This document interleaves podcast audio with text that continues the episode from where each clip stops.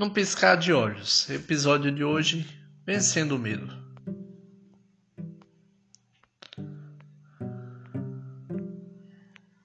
O medo leva à preocupação e obsessão. Isso nos faz explodir, ou então nos paralisa e nos deixa sem ação. Quando você sentir a ansiedade crescendo dentro de você, com todos aqueles pensamentos repetitivos que te fazem lembrar e se preocupar com a situação, não tema. O Senhor está contigo. Se você o buscar, ele te dará paz, conforto e entendimento. Quando o medo começar a crescer, vença-o.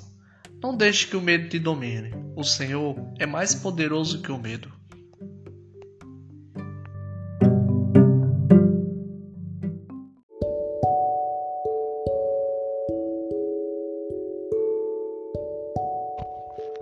Num piscar de olhos, episódio de hoje: Vida Eterna. Asseguro-lhes que aquele que crê tem a vida eterna. Eu sou o pão da vida.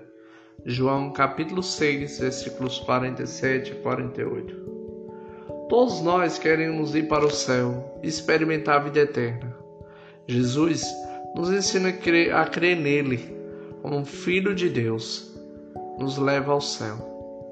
Se você tem dúvidas sobre isso, você não está sozinho. Cristãos continuam a lutar para crer, mas creia. Nos dias em que surgirem dúvidas, simplesmente lembre: você não é perfeito. A fé é isso, não saber com certeza, mas confiar mesmo assim.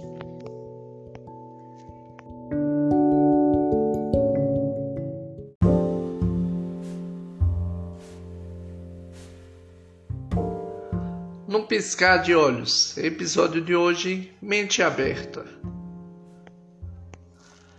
Todos os caminhos do homem lhe parecem justos, mas o Senhor pesa o coração. Provérbios capítulo 21, versículo 2. É possível que você não esteja certo sempre? Você pensa assim quando está em uma situação de conflito? A insistência em estar certo não facilita a resolução de nenhum conflito. Isso só piora as coisas.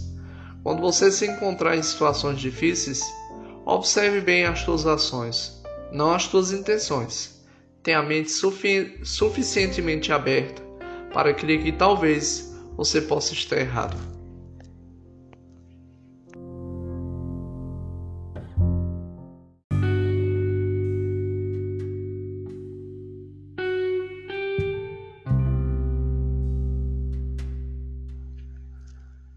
Num piscar de olhos, episódio de hoje Mudando as Circunstâncias. O Senhor Deus colocou o homem no jardim do Éden para cuidar dele e cultivá-lo. Gênesis capítulo 2, versículo 15. Você não gosta quando chega a segunda-feira de manhã? O trabalho foi a primeira tarefa que Deus deu ao, ao homem no jardim do Éden. Deus não nos deu o trabalho simplesmente para ocupar os dias sem sentido.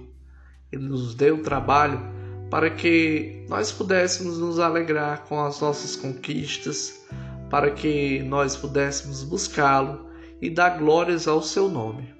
Se você não vê o trabalho por uma perspectiva boa, tente mudar de atitude ou tente mudar as circunstâncias.